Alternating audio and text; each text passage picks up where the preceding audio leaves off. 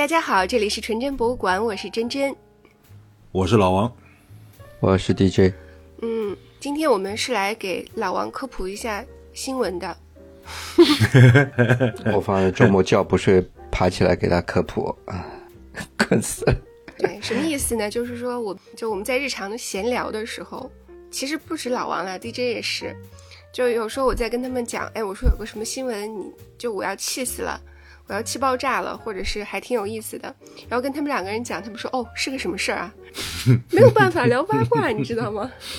然后，然然后我就其实还挺好奇的，因为我身边的人好像都在看这些新闻啊。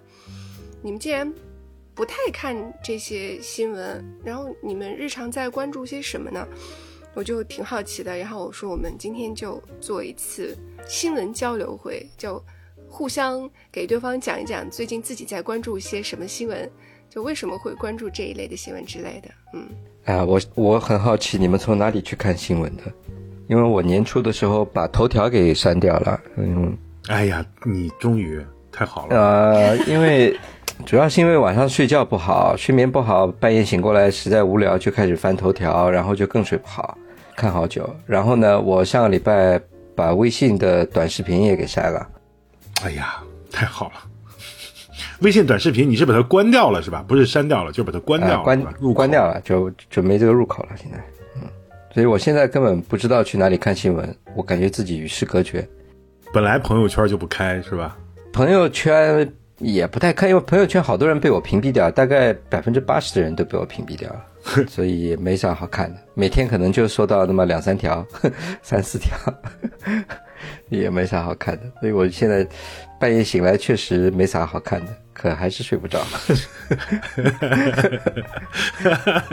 像你说这种半夜会醒来的这种痛苦，这就只有我们中年人才有的痛苦，你知道吗？人年轻人就就听不懂这话。半夜醒来你是要干什么？他们是刷手机刷到睡不着，我们是睡不着开始刷手机。对，人生最后都是殊途同归，都一样。嗯。对，我觉得啊，就是说，人家 DJ 呢，毕竟人家是在美国，你知道啊，就是说，他如果不了解一些新闻啊什么的，我觉得这个呢，至少是呃有一个正当理由的，就是我身在国外，对吧？然后我不了解国内，可以原谅，乱七八糟的事儿是可以原谅的。我就是觉得呢，就是如果说起新闻，然后我说我一无所知呢，这个好像就显得我特别矫情似的。好像故作这个什么，但是我我实话说，我是真是不知道。就像前面我们说的，说现在都从哪儿了解新闻？我我手机上面现在唯一的两个新闻沾边的应用，我以前好像跟你们也说过，第一个是那个财新，就是财新那个杂志的电子版，我是它的付费用户，买了好多年了。然后我就是在它上面，它有一些新闻，就是。呃，因为他是那个胡舒立嘛，我不知道你们知道不知道，胡舒立在国内的这个媒体圈是享有特殊地位的，所以呢，财新的这个新闻呢，呃，还是有一定的质量的，就是相对于其他的乱七八糟的这种所谓的官媒来说，呃，另外一个呢，就是我看的是那个有个叫界面新闻的，那个呢是原来的呃上海的东早的人吧，就东方早报的人后来出来创业做的一个叫，也算是呃官方媒体吧。然后我主要就是在上面看一看那个文化板块，还有那个科技板块的一些呃文章，它其实都不算是新闻了。所以你除此之外，如果这两个上面没有出现的消息，我真的是一无所知的，因为我没有微博，也没有什么社交媒体，抖音这些我也没有，所以我是实打实的，真的是不知道，真的是不知道。然后嗯，我的新闻来源要么是真真。嗯，要么就是王太，对，嗯，我发现我越老越像老王了，怎么办？这话说的，你还比我大，你还比我大那么一点呢，我的天，好悲伤啊！是的，不能像我这样子。我前一段也想过要把头条装回来，可是我发现头条已经在美国的苹果店下架了，找不到了。这也就就算了，然后下了各种各样的新闻软那个软件，下了一堆，几后来都被我删了。我觉得大部分都没啥意思。那我问你一下，你啊，就是你们不看不怎么看新闻，是近期发生的事情，还是说以前就这样？以前获取新闻的主要途径是什么？以及最后一个问题是，你们看不看《今日说法》？嗯我觉得也就是最近这一两年的事情吧，变得慢慢开始不太关心了。嗯，那是老了。比如说我关朋友圈，就是我的那个微信的发现那一页完全是清空的嘛。我做这个大概至少有六七年了，就是我的朋友圈是完全关闭的，然后不用抖音也有个五六年了。反正就是等于我我最近五六年来几乎就完全跟社交媒体呃绝缘了。我大概是三四年前删掉的删掉的微博吧，那是我最后的一个社交应用了，大概三四年前删掉了。然后你刚才说什么？最后一个问题是什么？今日说法是吧？嗯，今日说法这个节目现在都没有了，你上哪儿看去？我说以前啊我们反正以前啊，好像也没有吧。我们我们上学，我们工作了以后就没电视看了。反正反正我没太看过，嗯，所以你们都是不太看社会新闻的人，是不是？我我去再把问题聚焦一下，就是对社会新闻，比如说就像《今日说法》呀，什么这种讲社会新闻的，就不太看，是吗？嗯，不太看，就是觉得现在这个社会新闻吧，老是反转、反转又反转的，我就有点跟不上节奏了，我都懒得去关心这些事情。嗯对我下这些那个新闻的软件，主要的一个原因是要看体育新闻，我是确实需要一个体育新闻的入口。对其他的，确实确实就觉得，嗯，特别这一两年觉得不太感兴趣。我之前下过一个虎扑嘛，就为了看体育新闻，可是我发现虎扑也变得特别无聊，里面也一堆就这些，嗯，小孩在里面讨论一些特别无聊的话题。明显的年龄代沟。所有的事儿说到最后，其实都是我们老了，你知道吗？是的，我现在说起这个社会新闻啊，它就让我想起，就是当年很早的时候，我们那时候看那个，嗯，美国电影里面就是有一句话嘛，就是说在现在这个社会，呃，狗咬人不是新闻，人咬狗才是新闻。就是我现在看到的我们所谓的啊，现在这种社会新闻，其实常常给我这种感觉，就是全是人咬狗的才能称为社会新闻。我觉得这是给我的第一个印象。第二个印象呢，就是我现在觉得，我每天每一个社会新闻都是对我的这个一次考验。我我有这个感觉，就是它考验我的什么？比如说考验我的这个三观，考验我的对于这个正，考验我的正义感是否真的存在，考验我对于这些什么性别问题的这个态度。我觉得对我每一个社会问题对我都是考验。我我觉得我没有精力去看这个，我我也没有那个能力去消化这样的社会新闻，所以我现在反而有一种就是干脆我离这种所谓的社会新闻远一点的感觉，就是我我没那个本事，每一天像法官判案子一样，有一个社会新闻来了，然后我马上要站边儿，谁是对的，谁是错的，我没有那个能力，所以我就不太敢看社会新闻，我觉得我能力有限。责任感好重哦。我跟你说啊，我曾经有一段时间，就是我会因为社会新闻，有的时候会跟王太吵起来的。当然不是说那种真的吵架了啊，会争论起来的可，能是真的吵架，你不知道。也有可能啊，呃，对，就会争论起来的。就是而且最后争论的结果就是，他说我三观不正，然后我就只能吃哑巴亏，我就说好吧，那我就是三观不正。后来我就觉得，我就绕开这条路走了，就是我们不要讨论这些社会新闻，嗯这个什么今天发生了这样的事儿那样的事儿，在我看来就是，嗯你你你对你说的都对，嗯那特别琐碎的这些新闻，因为就是现在，嗯，这个自媒体太发达了，所以一点点小事，嗯然后只要有摄像头的地方，它就给你搞成一个新闻。那我们抛开这些特别琐碎的这些事情不讲，那比如说比较特别大的社会新闻，就是你没有办法，你从各个渠道，包括大家日常日常在探讨的时候，总是绕不开的这些社会新闻，会去特别的关注吗？肯定会有人跟你说的嘛，就等着真真告诉我们。行，对，会有人跟我们说了，因为大家聊天的时候，然后你当然也会听到了，但是听到的就是这种只言片语嘛，听到也就听到了，但是不太会说，呃，去深究的。比如说别人告诉你这个新闻，然后你专门去上网搜一搜，看一看这件事儿的缘由始末，不太会的，几乎不太会。听到了就是听到了，没听到就没听到，不太会去深究的。嗯，查清楚它的来龙去脉，我觉得没那个，几乎不太会这样。我小时候反正有今日说法的时候，嗯，看今日说法是我们家一个必须要干的项目，就每天都看。嗯，啊，普法为什么要看呢？普法，嗯，是认真的普法。为什么要看呢？我爸爸给我讲过一个非常认真的理由。他说：“你得知道这些，就是你得知道这个世界上会发生这么多奇奇怪怪的、不可理喻的事情。”啊，所以他是对，所以他是要求我看的。当然，我自己也看的就挺有意思，因为早期的今日说法特别好看，就很下饭。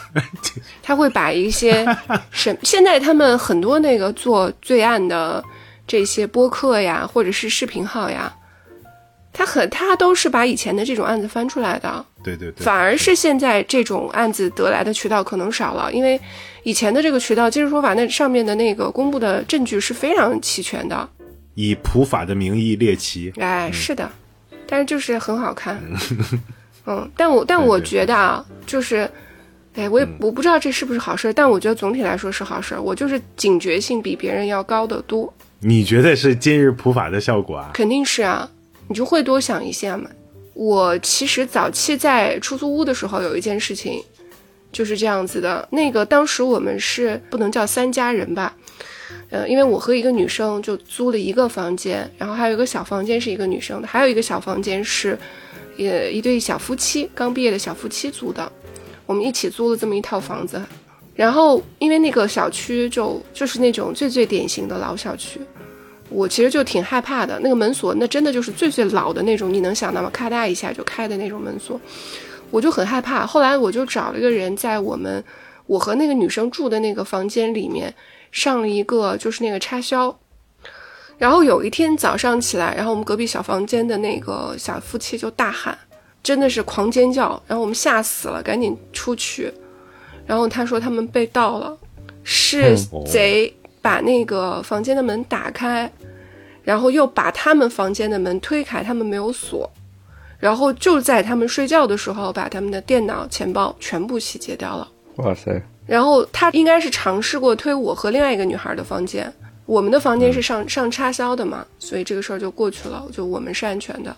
所以我我就一直以来，不管我在哪里，我都有一个概念，就是，嗯，你要做一些特别小的行为，可能这个行为在别人看来都很可笑，或者是很没有必要，但是所有的普法的节目都告诉了我们一件事情，就是，嗯，有两种可能性，第一个就是熟人作案。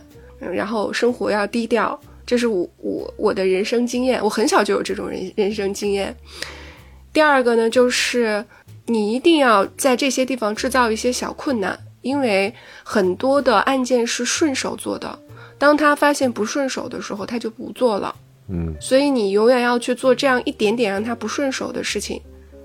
你觉得很小，似乎很很没有用，但其实就是这一点，可能就会保护你。这真的就是我的人生经验。嗯嗯，就是罪案故事教给我的那些事儿，是吧？对，我觉得这是社会新闻告诉我的这些事儿，所以我到现在我们家有传承，我 我女儿也看。我我出差的时候，早期出差的时候，我是有一个阻门器的，我随身携带一个阻门器，因为有一段时间哦出差太多了，然后我就会随身携带一个阻门器。现在阻门器电子阻门器很高级的，特别轻。嗯，早期那个就是一个砖头，就它像一个千斤顶一样，我就带着那个出门了。哎，酒店的房间不都有一个那个反扣嘛？就是你知道那个有多没有用吗？那个只要一根铁丝进来，它就可以打开了，那个超级容易打开。哦，你就不用训练，你你你稍微弄一下你就弄开了，只要是一根弯的铁丝进来，它就开了。对，那可能这个真的是男女有区别。我从来没有想过说有人会半夜闯进我的房间，我觉得好像从来没有想过。而且我的门把手上面会放一个杯子，我靠，嗯，杯子里再放点水，不用，有杯子就行了呀。杯子掉下来，只要那个门把，因为你进来的时候无论如何门把手是要动的嘛。你只要门把手动，杯子就会碎了。我听你这样讲，我真的觉得这个普法节目带给你的究竟是好处还坏处？我觉得这件事是值得怀疑的。就是你有没有遇到过啊？不能这样说，呸呸呸！就是我觉得好像是不是有点过，有点过度紧张了？有有有没有？肯定不是过度紧张，嫌疑？我觉得不是。就有一段时间，我们在这个就是楼道里面有发发现，就是大家有点警觉嘛，然后大家在楼道群里面在聊一些事情，但是那个楼道群里面，呃，楼道里面去，呃，在一个死角那个地方装一个，呃，摄像头，那个挺难的，不太好装。后来我就这能说吗？在淘宝上面买了一个假的摄像头装上去了，好多人怎么干的，然后就解决了。然后我们邻居还跑来问我说：“哎。”你知不知道这这个这个摄像头谁装上去的？太牛逼了！我说我呀。你买了个假的摄像头？对啊，假的摄像头它会亮的。它你人过去了以后，它里面有电池吗？它还是会亮。嗯，这个治安环境快赶上美国了。不，在我眼里都是一样。我觉得就是小心驶得万年船总是没错的。对，我觉得这件事是没错的。但是我自己确实是我我我是那种就是，其实我小时候也遇到过，呃。这种很不能说恶性吧，反正就是很离奇的这种家里被盗的事儿。我我我我小时候也遇到过，因为我们小时候在西安嘛，西安的时候那时候的治安就不太好，在我小时候。但是我发现，就是我即便经历过这样的事儿，但是我到至今为止，我好像也没有养成一个警惕性特别高的这种呃习惯。就比如说，我整天被人说什么随手不关门啊，不关窗啊，然后嗯，有的时候甚至就是门都没锁严就走掉了。我会出现这种情况，就好像这种大大咧咧的惯了，好像这是极度恐怖的一件事情呀。就是我我是觉得人要小心一些。而这个说的稍微远了一点啊，我们说回今天的新闻。我说真的，我看新闻有很大一个原因是这样子的，所以你你去看我给你列的很多案件就是这样。那个我要跟你们说的那个第一个就是那个北大包立案，你们不知道吗？不知道哎，这个新闻没听到过，什么情况？没有，完全不知道。哎。他 等你给我们普法，我太我太着急了，我呃，就是一对情侣，他们都是北大的，嗯，两个人都确定关系了，就是是确认好的情侣关系。然后呢，后来这个男生就一直认为这个女生有，就是还不是婚前性行为，就认为他以前有性行为，他就对这个事情很不满，然后就一直追着这个女生吵，然后他们两个人。的关系就逐步走向了畸形。事后有爆出来这个聊天记录，你们一定要去看一下。他是我我我觉得啊，当然当时看这个新闻的时候，也有人分析，就觉得他应该是上过那种 PUA 的课程，要不然他就是一个天才的 PUA。他是绝绝对应用了精神控制对个对这个女生，这女生就说我怎么样才能够呃证明我对你的爱嘛，大概就这个意思啊。然后这男生就说你。你这样子，你现在怀孕，怀孕了以后你把孩子打掉，啊，好变态！然后或然后到时候到了后期，什么玩意儿？你说这都什么新闻啊？这都是这个新闻非常要注意，就是这这个新闻，我觉得是非常恶劣的事情。就这男的提出来说，让这女孩去怀孕，怀怀怀他自己的孕，跟谁？就跟他怀孕，然后怀怀孕完了以后，他说你只是一只母狗，你现在就是应该怀个孕把孩子打掉。然后到后面就是说你去死啊，你去死啊，你死了就好了，就这种。然后在这种不断的精神压力下，我说的真的是最最轻的事情了。你可以去看一下那个聊天记录，你没有办法接受的，没有办法接受。两个都是北大的高材生，而且不是那种籍籍无名的，一个一个好像是学生会主席，还有一个是什么文艺委员，反正就是这种，就是学校里面有头有脸的人，你郎才女貌，就是男的帅，女的漂亮。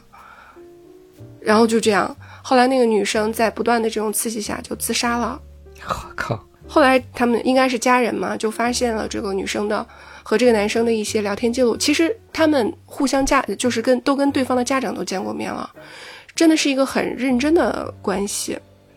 然后呢，就发现了他这些聊天记录，然后大概就知道了，嗯，他的女儿面对的是什么样的情况。到今年就是六月十五号的时候，海淀区。这个事情真终于宣判了，那就前两天了。对呀，二零一九年的事情嘛，然后前两天才宣判了，然后是以虐待罪，然后就判了这个人，这个男的三年零两个月，然后不算其他民事赔偿，民事赔偿大概是七十三万。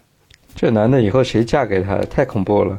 我我真的很认真的给你们讲，就是你真的不要觉得这些事情离离离人很远，就是真的是要打起十二万分的精神，尤其是你家里是女儿，你就真的要打起十二万分的精神，因为不容有差错，你不知道这些人在哪里。很多男生在学习 PUA，想要精神控制女生，真的这是一个，这是这这甚至在一定圈子里面是就是一个很公开的事情。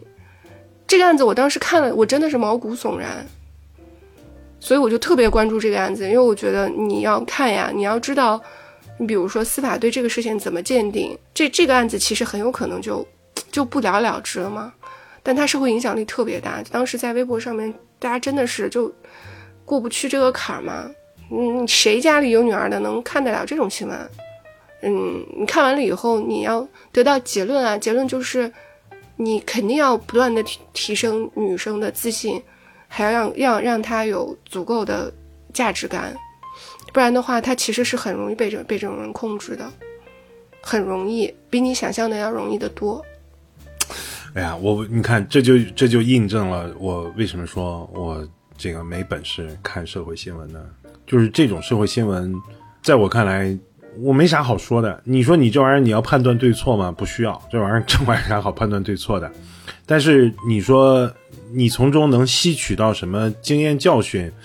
我觉得，当然你说的这个对，就是你刚才讲的，比如说你自己有女儿的话，包括你你你你，不管你有儿子还是有女儿，你都要跟孩子们讲说你这么干是不对的，是吧？然后别人这么对你也是不对的，等等。但是我总是在想，就是这就属于人咬狗的新闻，在我看来。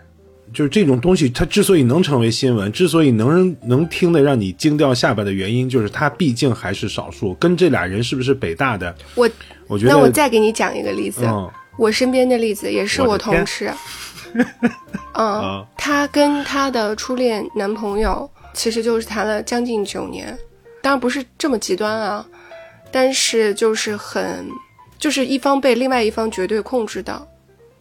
他是特别痛苦，他想摆脱又无法摆脱，因为他说，他说我觉得我离开他了以后，不会有人喜欢我，我没有什么特点，我没有任何特长，我是那么普通的一个女生，他为什么会喜欢我？我花了很长一段时间就一直跟他说，我说第一个你一定要离开他，这个人的精神是有点问题的。然后呢，第二个他不但有病，他要把另外一方要拽下去。他不会说两个人在一起，我们在上海好好的努力，对吧？没有这个概念的，没有，他就是要把你拽下来。我说这是不对的，然后我就一直在跟他讲，我说你挺漂亮的，我真觉得你很漂亮，而且我说你性格特别好，你知道，我说性格好是一个很大的那个什么，你就一直跟他说，一直跟他说这个事情，他跟他分手持续了两年。你千万不要觉得就是这个事情是。你因为你没有遇到，你觉得好像没有那么普遍，但实际上在，尤其是在我们女生看来，我觉得这真的是一个很普遍的现象。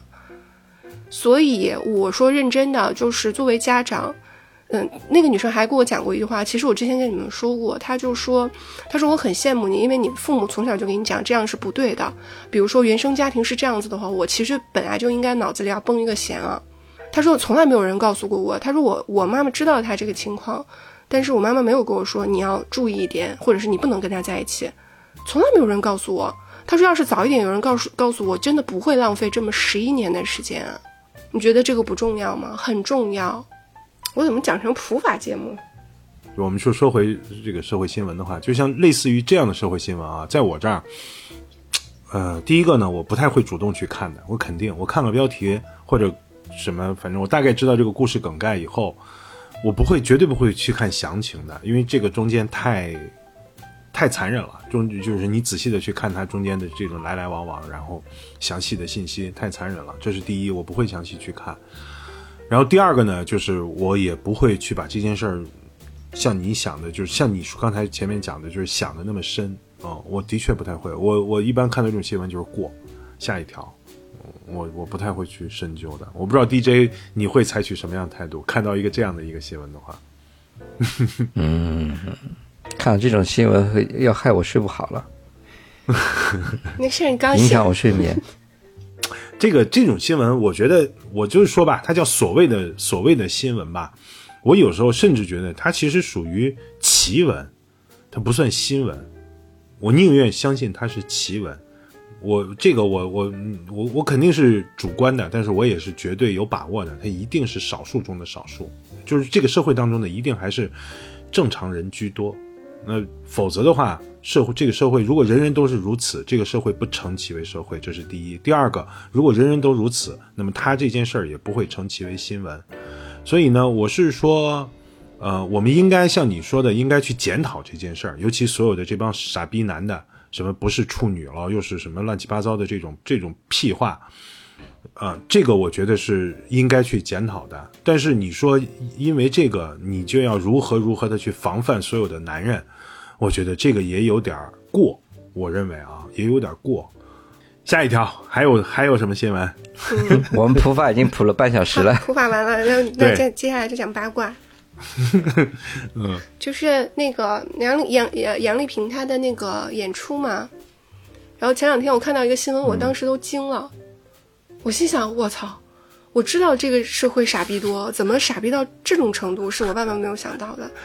就是他的那个演出当中有。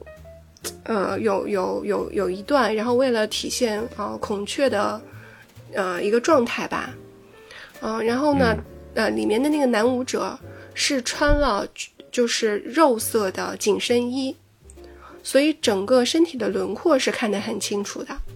然后接下来就是一个让我觉得非常玄幻的，就很多的那个热点上面都在写，就是说很多人在批判这个男舞者。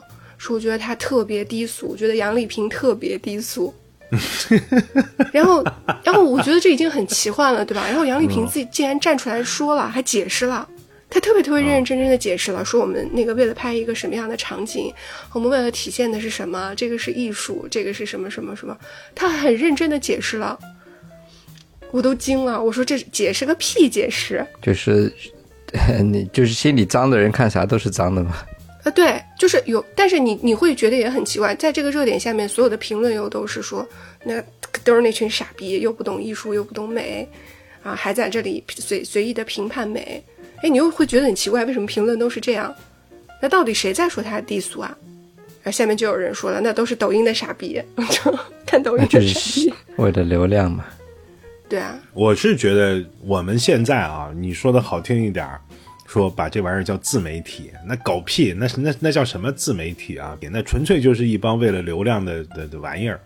所以你你像这些人说，呃，起个标题，然后随便什么写点字儿，然后把这个东西发出来，然后吸引流量，实际上就是他们炒作出来的。这件事儿如果不是他们的话，嗯，何至于会会炒作出来呢？我是这样想的。你另外，你像你说杨丽萍这件事儿，它是一个呃剧场的演出，还是他把它拍成一个视频？没有，就是演出呀，就是他就是他的那个演出呀，杨丽萍的那个正常的那个是剧场里的演出是吧？不是说他拍了一个什么纪录片、什么电电影之类的，是吧？对呀，那这件事儿他一定是有人故意对对说什么穿的太暴露，但他演出特别好看。哎呀，我我我说一个我说一个得罪人的话啊，就是。就是为什么我现在不愿意上网了，就是不愿意去看社交媒体，任何社交媒体。呃，我记得前两年吧，我不知道是哪一年，然后说中国的网民里面的初中毕业率是百分之七十几吧，就所有的网民里面，就是只是达到初中毕业水平的是百分之七十几。你由此可见，就是我说句实话，就是在网上发言的这帮人的这个这个水平，正常情况下你是不会和这些人说话的，你是不会跟他们交流的，因为你你根本就无话可说，你跟他们。但是你好像放在网上以后，突然一下，因为他们因为这因为人数多嘛，所以好像一下子他们的声音就成为主流了，好像这就是代表了大众的声音。就是现实情况当中，其实你在。你的日常生活当中根本是听不到这些声音的，因为他们没有没有获得呃发声的机会，而且他们发出的声音你也听不到。所以我是觉得，其实网上的世界跟我们现实的世界，其实它确确实实是不一样的。然后再加上我们之前说社会的阶层的差距啊，包括贫富的差距啊，就越越拉越大，或者说呃有这样的差距的存在，导致他们见不得别人好或者怎么样。我觉得其实这是个挺正常的人类心态吧。我觉得这也是我但现在不愿意上网的一个很主要原因吧，就是我不想去看这些人说话，毫无营养，毫无意义。说个愉快的新闻，有愉快的新闻吗？有的，梅西来踢球了。嗯，梅西来踢球了。最愉快的是有个小伙儿跑进去跟他拥抱了。对，这个是全中国人民都特别喜闻乐见，几乎是一边倒。还有百分之二十左右的人是觉得他 扰乱了赛场秩序，认为他罚的还不够重。嗯，但肯定是绝大部分都是觉得很快乐的一个孩子。他被嫁出去的时候，一那个脸上还对着笑容，嗯我看着他也是我特别能够理解他，我觉得我有他的体力，年轻人。我就是我就是会干出这种事情的人。第一个就是，如果我觉得这个事情真的就一辈子就一次，然后第二个呢，你不会有什么太多的后果，然后第三个呢，天时地利人和，你支持你干。我好像看到那天 DJ 发那个帖子里面，不是说这小孩好像是蓄谋已久吧？他好像憋了很久，他不是一时脑袋一热他干这件事儿，他就是憋着憋着准备下去要抱一下梅西的，好像。对，对，他是有准备的，他还带了一个朋友一起去嘛。然后那个朋友到最后一刻的时候，呃，反悔了，没下去。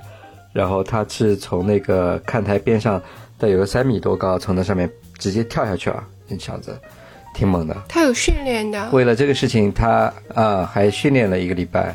我说实话，这小子可以的。你就算是我重新回到十八岁，我也不会干这样的事儿的。就是真的没那个胆儿，你去干这样的事情，你可能也就是，呃，想一想。但是这样我我十八岁的我去干这个事儿，我不行的。嗯嗯所以现在的小朋友还确实是可以他最后也没被惩罚什么的嘛，被惩罚了呀，被拘留了。被拘留了。呃，行政拘留十天，啊、我觉得值了呀。行政拘留是啥意思啊？就是你没有案底的关十天，吗。没有案底的，对，没有犯罪记录。啊但他确实得得有这么一出啊，不然的话确实也挺你看没办法弄。对，今后的比赛没法，嗯就谁谁都往下蹦是吧？职业的。嗯，我也没什么比赛值值得往下蹦了。你们有没有看到那个当时那个那个主持人在介绍说这次比赛我们要特别感谢阿根廷驻华大使馆，然后球迷就哦，澳大利亚驻华大使馆，然后球迷就哇，中国足协，吁，哦，傻逼！我们以为那个视频是 P 的，就没想到是真的，我靠！肯定的。哎，那个可是北京球迷啊，那是。对啊，就笑死我了。看我看了一些新闻，他们请澳大请那个阿根廷来花了七百万美金嘛，然后请那个澳大利亚是花了七十万美金。多出来的六百三十万美金都是给那个梅西一个人的，我跟你说，其实差不多。据说这主办方最后是赚钱的，你看到那个了吗？王涛真的把梅西搞过去了，就是大内的那个王涛，他把梅西真的搞到一个酒店里面，然后应该是卖的吧，卖资格的吧。然后现场有一些人，然后可以和梅西聊几句，签个名，然后拥抱一下，拍个照。好 江湖上号称这样一个资格是二十万对，哦，我好像听说了。二十万啊，这是王涛干的呀。太厉害了！哎，我插一句啊，嗯你们说到这儿啊，我突然插一句，就是说，这个世界上有哪个明星会让你，比如说冲下去拥抱他一下？别说花二十万了，花两万，花两千，就是为了跟他拥抱一下、合照一下。你们有这样的偶像吗？不管是体育明星还是娱乐明星，那我以前肯定有啊。那我再再再早一点的话，那如果巴蒂在的话，那就不是抱梅西了，我肯定去抱巴蒂啊。但是我肯定会被巴蒂打死啊，他就不是这个脾气啊。梅西就好好先生嘛，态度很好的。但是让你花钱，你会去吗？两万块钱我觉得可以啊，对，二十万呢？二十万就没钱了。那我没有这个钱，那看我自己有多少资产。如果我有那么多资产，我就去啊。归根结底，其实就是说你是愿意为这件事儿花钱的，就只要能和你的偶像，我当然愿意了。可以。DJ 呢？你有吗？肯定有啊，马拉多纳，呃，演艺明星嘛，你说 Freddie Mercury，Kiss，Kiss，Jarrett 出来了，然后说你们可以跟他那个什么，我靠，我都不敢去，我真的会被他骂。Kiss Jarrett 这个脑回路接不上 他他讲话太太深奥了。那我没有那么多想见的人啊，如果有一个，我为什么不不为之付诸行动？我可是，比如说什么有什么演出，冲到前面会去跟人家聊天聊一晚上的人啊，我怎么可能干不出来这种事儿？我肯定干得出来。那看来你们是具备这种追星体质的人。我我好像从来，我从小就没有这样的人，好像从来没有过这种冲动。就比如说，我想见到他真人，或者说我想跟他就是在现实当中有有有所接触。你这个事情其实并不是说跟他有接触，我觉得主要还是自己去，就自己是是真的圆梦，就有你为自己有一段时间曾经那么投入的喜欢的一个人。嗯，然后在他身上花费的时间，然后你能见到真人，那是真的是圆梦的感觉。就是，我曾经有一年为了看梅西还飞去迈阿密嘛。哦，对哦，你也是见过梅西的人。对啊，巴萨 MSN 还在的时候，嗯，最后一场比赛，皇马打巴萨友谊赛。对啊，你想他会去看张楚啊？他专门飞到南京看张楚的人。是的，我还专门飞他南京看张楚。哦，那你要这样说，那我是看过窦唯的人，只不过是窦唯来上海演出的时候，我顺手去看了两场。嗯，那你也挺幸福了。我窦唯我也想看。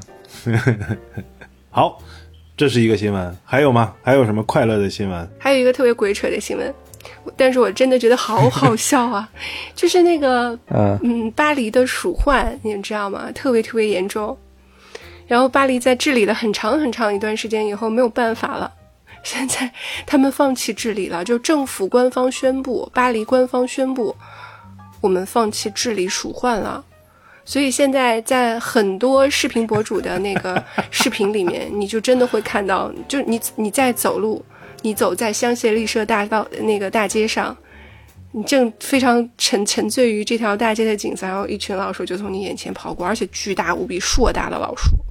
料理鼠王的现实版，我笑疯了。然后最好笑的不是这里，最好笑的是巴黎那个巴黎市政府，巴黎市政府呃，第一个呢就说呃，公布了一个数据，说现在巴黎整个巴黎有六百万老鼠，当前当下有六百万老鼠啊。第二个就是他们有一个类似于动物保护组织的协会，目前在研究老鼠身上到底有没有致命病毒这件事情。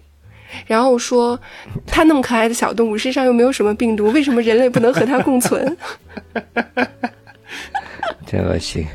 哎，我我我我我觉得你刚才说起这个，我马上就想起那个，就那个电影《料理鼠王》那个电影，那不就是在法国巴黎那个 一个一群老鼠的故事吗？可能就是因为老鼠太多了。你让我想到昨天真真发的一个新闻，说什么？鸭脖子是鼠脖子什么的啊？这个你们这个你们知道吗？对哎，这个我知道，这个我这个我今天有人跟我讲了。呃，在大学是大学食堂吧？大学食堂里面，对，呃，那个孩子们吃出了说那玩意儿是个老鼠头，嗯，然后怀疑那是个老鼠头，然后后来结果食堂的人后来给他解释说不是鼠头，那个是鸭脖。结果就为这个事儿，好像好像争那可不是食堂的人解释的，那是当地的市场监督管理局解释的，而且是在新闻这件事儿，我非常恶劣，他在新闻上面解释的。但是因为现在实在太发达了，就是拍那个老鼠鼠头的那个有很多个角度，有视频也有照片。我我是仔仔细细把那个看了一遍。哇，你太厉害了，这你都能看下去？我看啊，我说。我说靠，绝对是老鼠，因为它没有半点的可能性是鸭脖子。但是那个市场监督管管理局出来说这是鸭脖子，就很恶劣嘛，所以大家就说，哎呦，挺好的，就现在再也不能实事求是了，当代的指鹿为马，他的舆情是很厉害的，所以就派了一个特别小分队，然后去专门监督这件事情，去督导，然后很快就查清楚了。今天好像公布了吗？对啊，就说那确确实实就是一个老鼠头嘛，然后好了，就大家就平息了。听到这个新闻，我真的是我连饭都吃不下去了，这个太恶心了，这个事儿。那个食堂不是一般的恶心，他除了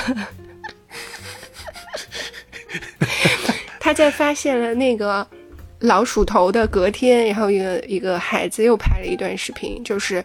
呃，青菜上面有一只特别大的毛毛虫，不是青虫啊，不是菜里面的小小肉虫或者是青虫，嗯，是绝对一只毛毛虫，就是巨大，像手掌那么大，然后就是已经已经里面没有汁液了，是一张薄薄的尸体在那个菜上。咦。然后下面评论就开始搞了，就说就说我看你这次还能编出这是什么？补充一下蛋白质。不过呢，说实话啊，就像这种集体的这种食堂，或者说这种团餐吧，现在按照业界的叫法，这个不能叫食堂，这个叫团餐。不管是呃是学校里的，还是嗯、呃、这个其他机构里的这种团餐，说实话，中间的食品安全问题其实已经管得非常严格了。像他出现这么恶劣的情况，确实是就是极度恶劣了，是吧？对，其实是非常罕见的，可见其中的管理是非常非常混乱。，对啊，那这个也大概就是没管理嘛。但是这件事儿呢，其实呃严格来说，它不是表面上的说有些人从中作恶，就比如说是这些人他们不负责任，或者是怎么样。这件事儿，如果你深究起来的话，它其实跟其中的这个运作机制实际上是有关的。就比如说你层层盘剥，你让他挣不到钱，那么他就只好去要么在中间以次充好，要么在中间这种呃压缩这种管理成本，用一切办法降成本。所以最终导致了这种情况的出现。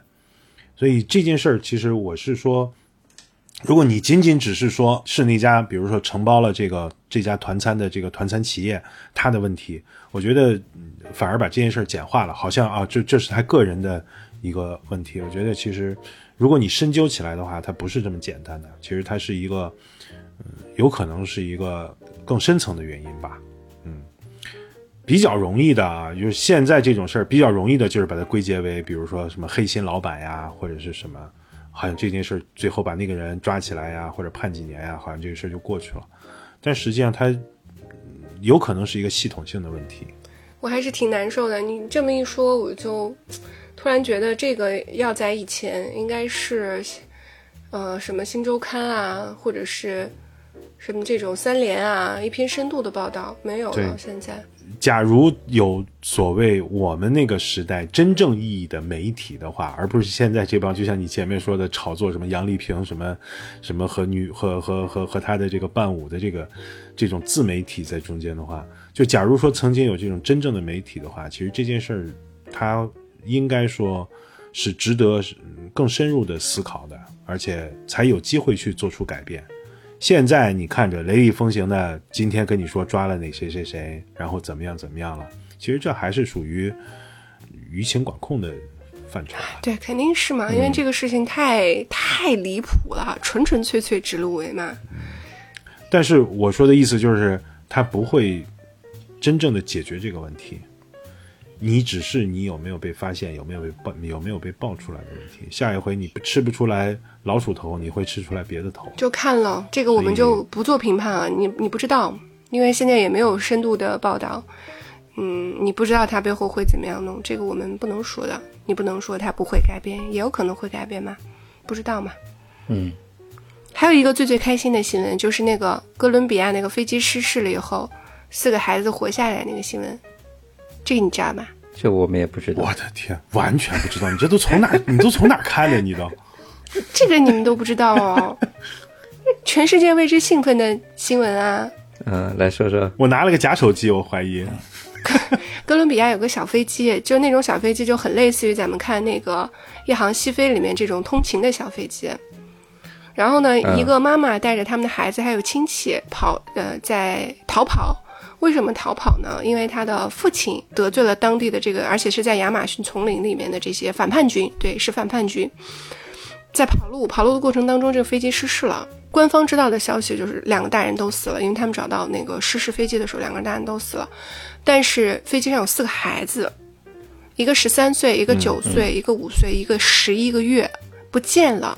然后他们就不断的有发现有一些嗯小鞋子呀、奶瓶呀、嚼过的浆果呀，还有绑的头绳绑出来的临时的庇护所啊、小陷阱啊，就都有发现，但就是孩子死活找不着。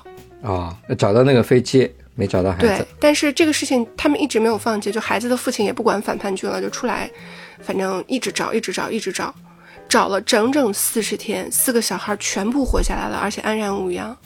四十天啊！对，在亚马逊丛林里，嗯，生存能力够强的。牛逼不牛逼？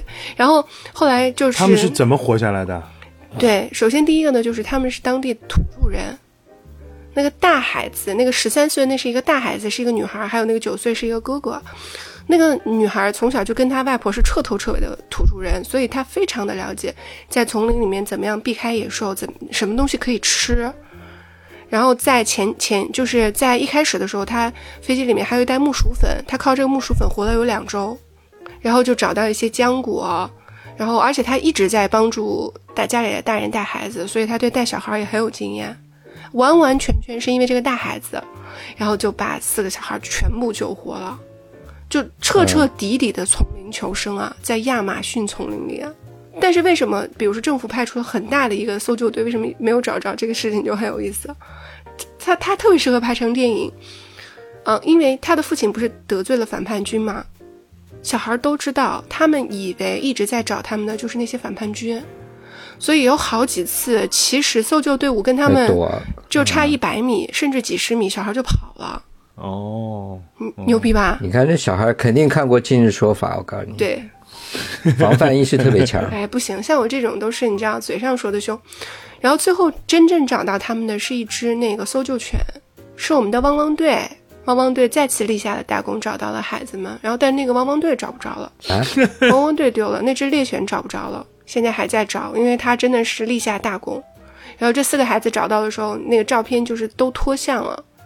但是就是脱水，没有其他的问题，身上什么连野兽什么的都没有，厉不厉害？是不是很振奋？这个确实太神奇了，对对对，这个太神奇了。亚马逊丛林里，就是当时看完我第一次看到这个新闻的时候，是为什么关注呢？是因为不到半个月的时候，他们总统竟然撒了一次谎，也不是撒谎，就是造了一次谣，自己本人造了一次谣，说这些孩子们找到了，然后全世界的媒体都跟风报道嘛。就过了几天，他们政府自己打脸说不是的，那是假消息，没有找到。然后又继续找，找了找了这么久，找到了。我觉得好棒啊，这些孩子们好棒好棒啊，然后也好振奋啊。我觉得他们好真的，这四个好可爱的宝宝能够活下来，我就觉得这是一个特别好的新闻。哎，你说这个新闻，我突然想起来，有一个我前去年前年我看了一个电影。是一帮，这是真，这是真事儿改编的，就一帮在泰国的泰国一个足球队儿，对对对，他们在山洞里面，后来不是遇到暴雨，被淹在里面了嘛，然后不是在里面也是困了好久，然后全世界的那些就是有潜水的那些呃有潜水资格的那些人，就是全部过去营救嘛，最后好像竟然也是所有人全部被救出来了，所有人获救了，但是有一个搜救的人死了。哦，好像那我我忘了，我忘了有没有这个。嗯，对，有一个搜救的人死了。嗯，其实你你你，比如说像这种新闻啊，看了以后会有鼓舞啊。但是我泼个冷水啊，会不会觉得就是人们现在的注意力太短暂了？不管是好消息也好，坏消息也好，其实它就是给你带来五分钟的感受，过五分钟就有下一条消息来，你要么让你再高兴一下。或者让你再难过一下，你会不会有这样的感觉？就是我当然不会有啊，因为我是一个正常人啊，一个正常人怎么会那么想？一个正常人看了新闻就是新闻啊，我我顶多就去想啊，我们引以为戒。正常人怎么会想？哎，不行不行，我不能再看了，是不是？下一秒钟有我要反思，我要把这那个软件卸载掉。我不会卸载的，我肯定要看的。我的意思就是，人们现在的这个注意力转换的太快了，对每一件热点事件的集中注意的时间只有那三五分钟。你也只有那三五分钟的思考时间，然后你在这三五分钟之内，你就要做出判断，是好消息是坏消息，是让你高兴的还是让你愤怒的？我就觉得这个可能是年纪大了，就是我的情绪经不起这样的起伏，你知道，所以我就有宁愿 把自己屏蔽在外面。像你刚才讲的这个好消息，我觉得是的，这四个孩子全部获救了，但是我马上就想到了，可是他们的爸爸妈妈死了呀，这四个孩子今后的生活。哦，爸爸活着。反正我的意思就是，所有人都欢欣鼓舞，但是马上就散场了。然后这四个孩子以后的生活有多么的艰辛，或者有是什么样的，就没有人再去关心了。那么，那我关心不着了呀。我也不知道该怎么说啊。反正我可能是给我自己不看新闻找个理由。你像那个，就是前一段呃，不是前一段时间，就前几年。那个那个你总该知道吧？就是张颖颖的这个案子，在美国这个案子。对啊，真的现在到尸体也找不到那个事情吗？我不知道啊，就被一个被一个白人给不知道怎么了，反正就是人间蒸发了嘛。然后那个男的虽然没找到尸体，还是被定罪了。呃，是个中国女孩是吧？对对，这个就是最最著名的案件，特别特别可怜。我为什么要说这个呢？嗯、他的父母没有放弃过他嘛，然后还是会在就是不断的在追索这个真相。父母是普通的不能不能再普通的，知识文化水平都不太高，收入水平也很低，这样的父母嘛。然后他们就是也，但是很也很坚持，就跟那个江哥的妈妈一样，就是很很很坚持。他们就为了活下去嘛，然后在在抖音上面有开直播，然后因为实在穷，一个月的收入就三千块钱，所以卖一点货补贴一下。我我没有买货，但是我时不时的就去刷火箭，这也是我就是我从来没有刷过这个东西，反正这是我第一次刷。嗯，就我想说的是，嗯，你当然了，人的注意力是这样子的，但是新闻的意义是在于，你还是有一些人其实会比较长久的关注到这个事情的嘛。那能够给他提供一些支持，我觉得还是世界会朝着稍微好那么一点点的方向去。反正这是我能够力所能及的做的事情。我觉得买货什么这种东西对他来说都很慢的，所以那不如直接给钱。所以我觉得这个是意义。所以你说这个新闻这么受关注，你持续的去关注它有没有意义？它除了让你难受有意义吗？我觉得我的意义是我能够，反正我能够力所能及的，不能说帮助到他，稍微做一点点事情，让我好受一点，就是这样。哎，那我觉得，就像你刚才讲的这个故事，只能说我可能就变得更加残忍了，就是我会觉得这就是所谓的人世间的呃常态，它就是有这样的呃悲喜，你你惨也好，你幸福也好，这其实都只是嗯现实，所以不我我可能会把自己的某些就躲避吧，我就是说我会我会刻意去躲避这些东西。你你如果从这个角度来说，我去删掉那些客户端，不看那些社社交媒体，啊、其实可能潜意识里面也有逃避这种情绪的这个的意思在里面吧。我觉得也有这可能性，就是变得残忍了，变得把所有的原本不合理的东西都把它合理化了。我宁愿把自己封闭起来啊！我我不听不看，把就是掩耳盗铃。我觉得也有这可能性吧。说一个开心的新闻，好，我们最后用一个开心的新闻来，谁你们俩谁来讲一个开心的新闻再收尾？我来讲一个开心的新闻。开心的新闻就是梅西明年要，也不是明年了，今年下半年就要到美国来踢美国大联盟了，加入了这个迈阿密国际。迈阿密国际是贝克汉姆的球队嘛，他也是好像是去年才加入美国大联盟的。但美国的这个足球联赛的这个体制呢，跟全世界其他地方都不一样，它是没有升降级的，就你申请加入，然后他们觉得你够资格，然后你付付一笔钱，他就让你加入。它其实就是一个商业体系，大家绑在一块儿挣钱嘛。嗯，我看了一下迈阿密国际这个成绩，现在是排名东区的最后一名，踢了十七场比赛，五胜十二负。我就说，这是多大一个坑等着梅西来填啊！就靠他一个人也填不满啊。他要来女娲补天。然后据说，据说他现在梅西开始动用他的这个关系，开始帮迈阿密国际拉人嘛。呃，他已经联络了苏亚雷斯。真的，就把一帮濒临退休的一帮老家伙们再搞去。对对对对对，把苏亚雷斯搞过来，然后还有之前巴萨的阿尔巴，还有好像布斯克斯吧，还有几个巴萨以前巴萨的老队友也有可能要过来，所以有的看了。我现在非常犹豫，明年我要不要继续买这个套票？最幸福的是迈阿密球迷，对吧？梅西变成他们的球队的一员了。然后梅西凭一己之力把迈阿密足球队改成迈阿密这个疗养队，一边一帮 平均年龄三十五岁以上。对一帮疗养队啊。还有一个比较开心的新闻，就是上个礼拜曼城拿了欧冠嘛，上个周末。啊，那天王太特别兴奋，因为那个 Oasis 是忠实的曼城的球迷嘛，啊，然后他里面的那个弟弟当时就是说了一句话嘛，说等到那个曼城能夺冠那一天，就是我们 Oasis 复合的那一天嘛，就是他里面那个 Lily，就是他弟弟说的这句话嘛。所以那一天，王太贼兴奋，就是说整个 Twitter 上面都已经疯掉了。他在一直在刷 Twitter 上面，就在想，所有人都在艾特那个 Lily，就是说你们该复合了，你知道。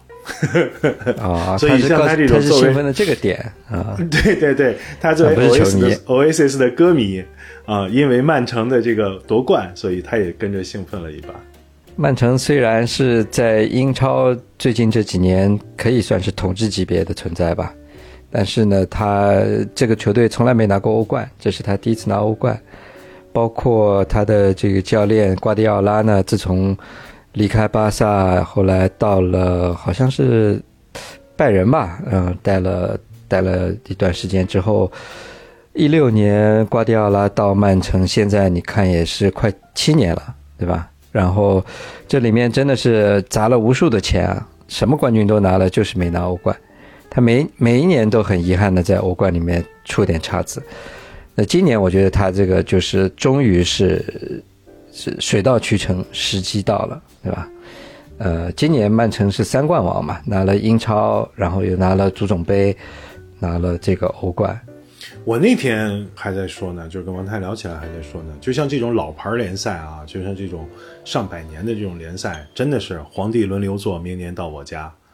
我们曾经想到的就是一个是曼联，一个是曼城。你什么时候能想到曼城？你说起这个曼彻斯特，一一永远都是曼联，对吧？结果今天曼联竟然沦落到这个地步，然后曼城竟然能成为三冠王。我觉得这大概也就是这种只有这种老牌的联赛，就是才会有出现这样的情况。如果你从这儿你再反观，我们说着说着又说悲伤了。你从这儿反观我们这儿的，哎呀，真的是。要感谢中国足协，我跟你讲，真的是要感谢中国足协。嗯，好，我们今天聊了些新闻，是吧？给老王科普了一下，今天是普法加那体育新闻。对，真真给我们上了上了一课社会新闻的这个常识课。我曾经一度啊，说过题外话，我曾经一度其实是想开那个安全小课堂给小朋友。因为我觉得有些事情每一个小朋友都应该知道，当然讲述的方式，或者是你让他们理解，不是用这种方式去讲啊，那是另外一件事情。但是我是觉得应该让他们知道一下，我曾经非常非常想做这件事。我觉得你开一档这个安全小课堂的播客挺好的。嗯，我还真没看见过小宇宙上，我还真没看见过这种类型给小朋友的这种播客。哎，我觉得挺适合的。我们期待你开一个这个针对小朋友的普法的博客，嗯，真真普法小课堂。嗯，这个可以。听了一晚上的这个 恐怖故事，这个惨恐怖故事，这个悲惨的人世间的故事，我确实觉得，就是我们应该守护好我们这种平稳的幸福。